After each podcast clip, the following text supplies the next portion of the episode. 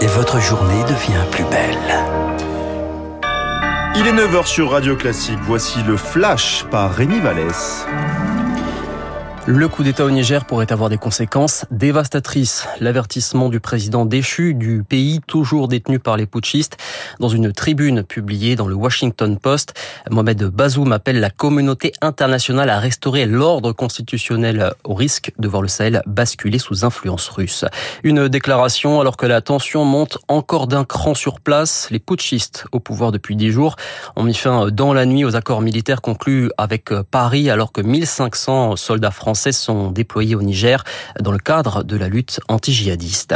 Donald Trump se dit non coupable et persécuté en tant qu'opposant politique. Le milliardaire, convoqué hier soir par le tribunal fédéral de Washington, deux jours après son inculpation euh, pour complot contre les institutions américaines.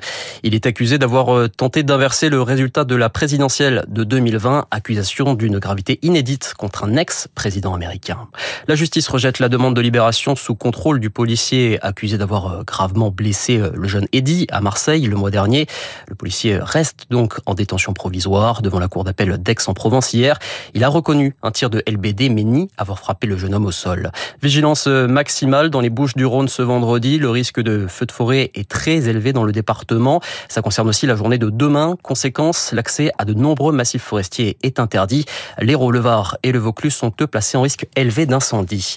Il faudra s'armer de patience si vous êtes sur la route des vacances. La journée est classé rouge dans le sens des départs dans tout le pays. Demain samedi, Bison futé, voie noire. La circulation s'annonce extrêmement difficile. Fin de la pagaille à l'aéroport d'Orly après plus de 12 heures de perturbation au terminal 4. La panne informatique qui a affecté le système de traitement des bagages est terminée. 40 vols ont été retardés, 10 000 voyageurs affectés.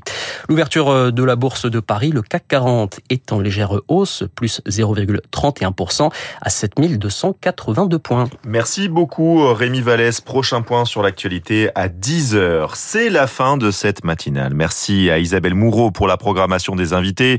Merci également à Ekei Saka qui a réalisé cette émission. Je vous retrouve avec grand plaisir lundi dès 7h58.